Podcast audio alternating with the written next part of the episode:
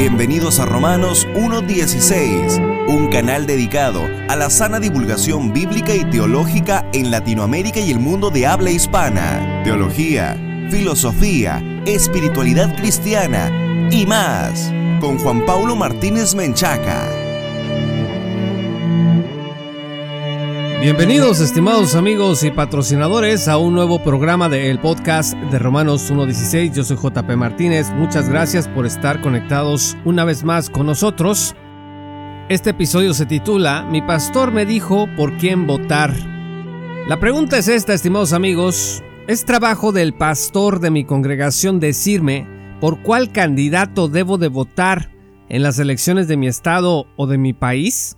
Todos tenemos opiniones políticas, sin importar el lugar que ocupemos en nuestra congregación, todos tenemos alguna idea, alguna opinión, y la expresamos con otros hermanos, la expresamos con desconocidos inclusive, porque la libertad de decir lo que pensamos es un derecho humano. Sin embargo, cuando se trata de los pastores y los maestros de la iglesia, cuando se está haciendo el trabajo dentro de la congregación, se vuelve el asunto diferente y el día de hoy vamos a hablar de este tema. Es un tema complicado porque cuando se habla de política y sobre todo en esta época tan polarizada en la que vivimos, pues las pasiones se encienden rápidamente. Como les he dicho en otras ocasiones, yo he perdido contactos en diferentes partes del mundo precisamente por mis opiniones acerca de los temas que tienen que ver con la política.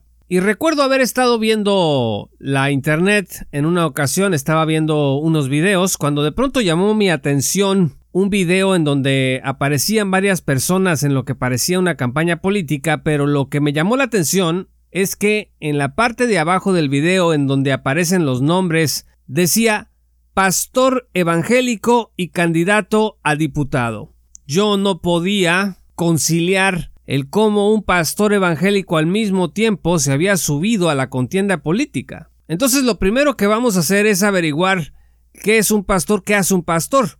Pero antes déjeme invitarlo a unirse a nuestra gran comunidad de patrocinadores en www.patreon.com diagonal J. Paulo Martínez. El podcast de Romanos 1.16 existe gracias al apoyo de los patrocinadores que están con nosotros hombro con hombro en esta tarea de divulgación bíblica y teológica para la gloria de Dios. Únete accede a contenido exclusivo, pero sobre todo a la oportunidad de seguir apoyando este proyecto para que estos programas sigan adelante y sigamos alcanzando a cada vez más y más personas en el mundo de habla hispana. Únete en www.patreon.com diagonal J. Paulo Martínez.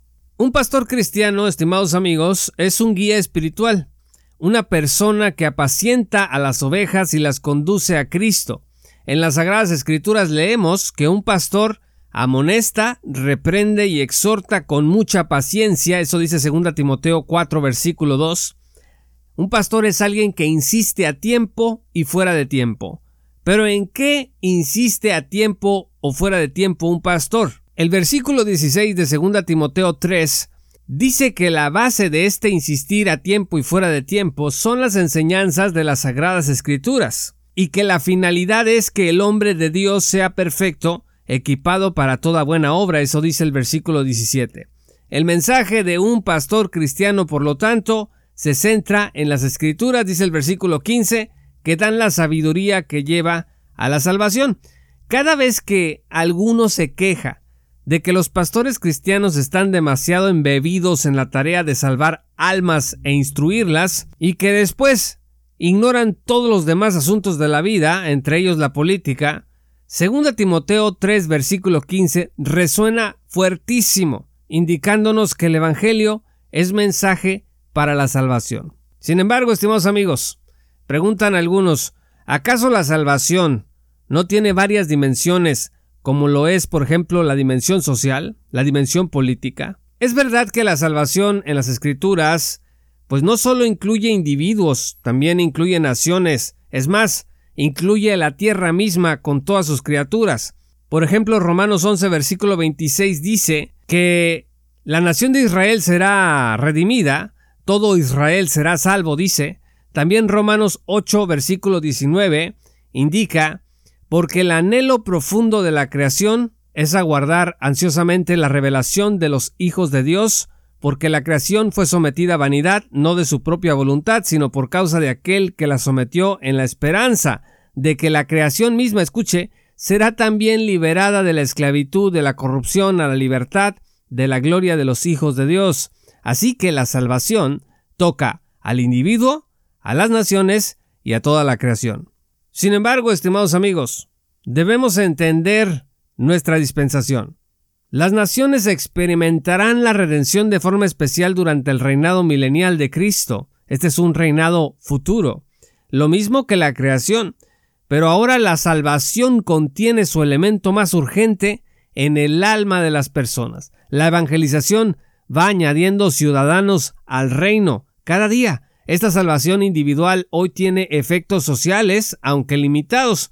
Los cristianos por amor a Cristo en términos ideales, subrayo, en términos ideales, pues tratamos de vivir vidas ordenadas para la gloria de Dios, procuramos obedecer las leyes, asistir a los necesitados, crear espacios seguros para los niños y las mujeres y, comprender la importancia del medio ambiente, insisto, en el mejor de los casos, porque lamentablemente no siempre ha sido así entre las iglesias, a la luz de todo esto, un pastor cristiano pues tiene mucho trabajo que hacer. Alimentar a las ovejas con la palabra de Dios, protegerlas de las herejías y peligros de las falsas doctrinas y buscar la unidad de la iglesia. Pues nomás imagínese el trabajal que esto representa. Primera de Pedro 5, versículos 1 al 4 dice, Por tanto, a los ancianos entre ustedes exhorto yo, anciano como ellos y testigo de los padecimientos de Cristo y también participante de la gloria que ha de ser revelada, pastoren el rebaño de Dios entre ustedes, velando por él, no por obligación, sino voluntariamente, como quiere Dios, no por la avaricia del dinero, sino con sincero deseo, tampoco como teniendo señorío sobre los que les han sido confiados, sino demostrando ser ejemplos del rebaño y cuando aparezca el príncipe de los pastores, ustedes recibirán la corona inmarcesible de gloria. Qué maravillosa escritura y promesa para los pastores. Pero para lograr esto, el apóstol Pablo advierte que es necesario, escuche, no enredarse en los asuntos del mundo. Vea lo que dice 2 Timoteo 2, versículo 4. El soldado en servicio activo no se enreda en los negocios de la vida diaria, a fin de poder agradar al que lo reclutó como soldado. La pregunta es, ¿qué es un negocio de la vida diaria? Pues un negocio de la vida diaria es algo que te aleja de tu misión pastoral. Para algunos pastores cristianos, su llamado incluye no solo enseñar y disipular a las ovejas en todo el consejo de Dios, sino además decirle a qué afiliación política debe de pertenecer la oveja. Se supone que esto lo hacen porque creen que ciertos partidos políticos y ciertos candidatos respetan las escrituras y los principios bíblicos más que otros. Ahora, cuando esto pasa, el pastor cristiano no está pastoreando a las ovejas, ¿eh? Está haciendo campaña política. Hay que decirlo con claridad. No está pastoreando a las ovejas, está haciendo campaña política. Para notar la diferencia, solo debemos ver con cuidado que no existe necesidad de hablar a favor de ningún hombre en la política para enseñar los principios del reino de Dios. No es necesario decir este es el mero candidato por el que votarán los verdaderos cristianos. Esta alianza mundanal va a tener efectos muy negativos y los ha tenido, lo hemos visto, cuando menos los siguientes tres. Primer efecto negativo de esta alianza del pastor cristiano con la política. Número uno, estorbará la evangelización. Porque ¿Qué tal si los hermanos no creen en ese proyecto político porque están viendo otros detalles de elegibilidad que el pastor no está considerando? Habrá enemistad, habrá pérdida de confianza y evangelizar junto a un pastor cristiano polarizado políticamente es muy difícil. Segundo efecto negativo del pastor cristiano aliado con la política, pues va a estropear el testimonio suyo. ¿Por qué? Porque ya sea que gane o pierda su candidato, la gente va a vincular los resultados de la gestión y fama del político con el pastor. Toda la oposición política que exista contra el partido de la predilección del pastor cristiano va a ser hostilidad que finalmente va a caer sobre su persona. Cuando lo vean, cuando lo miren opinar, cuando lo escuchen, lo van a vincular con la oposición política. No van a confiar en él porque su lealtad se mostrará hacia un hombre falible que probablemente no tarde en estar involucrado en escándalos propios del mundo de la política. Pues es como poner, como dicen, todos los huevos en la misma canasta. ¿Y qué pasa cuando se destapan escándalos de corrupción? ¿Cómo quedan estos pastores que enseñaron a las ovejas que ese político era el adecuado, el correcto? El pastor cristiano, lo que he visto que pasa es que se empieza a defender y empieza a defender a su líder político y el desastre se multiplica. Es una vía rápida hacia la idolatría. Y la tercera consecuencia negativa de la alianza del pastor cristiano con la política es que va a pecar contra la conciencia ajena. A ver, estimados amigos, la Biblia dice que no debemos ofender la conciencia de los hermanos hasta donde nos sea posible. El apóstol, tratando el tema de la libertad y la conciencia, indicó en 1 Corintios 8, versículo 2, si alguien cree que sabe algo, no ha aprendido todavía como debe saber. En las iglesias también a veces hay expertos en política y disidentes de ideas populares entre cristianos. ¿Qué va a hacer el pastor cristiano con esto? El pastor cristiano que se atreve a invadir el espacio sagrado de la conciencia ajena de esta forma va a cometer un pecado contra sus hermanos por mucho que sienta que tiene la razón. Tal vez, si tanto le entusiasma la materia, sería mejor dejar el púlpito y la iglesia e ir a trabajar a los comités de su partido favorito creo que se haría menos daño.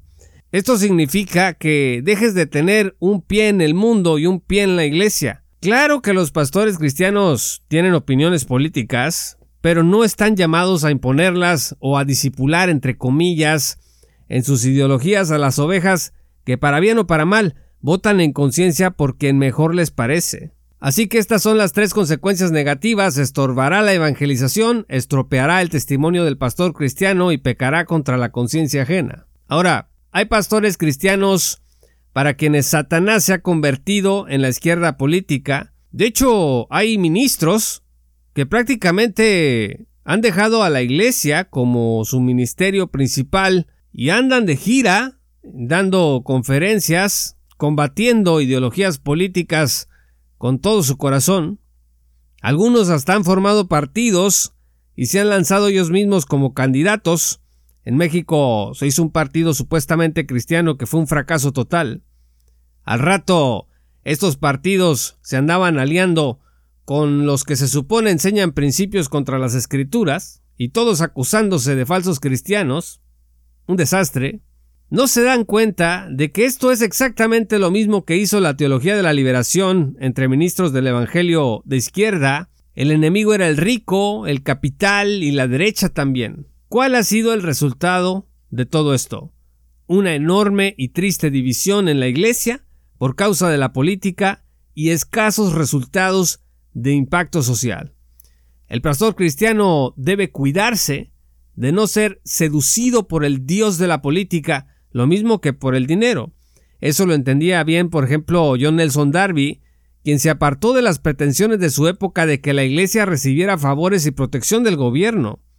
Corromperse es más fácil cuando al pastor le ofrecen tácita o expresamente beneficios políticos, se apoya una campaña. A ver, entonces esto significa que un pastor cristiano no debe participar de ninguna forma en la política. ¿No estamos diciendo eso?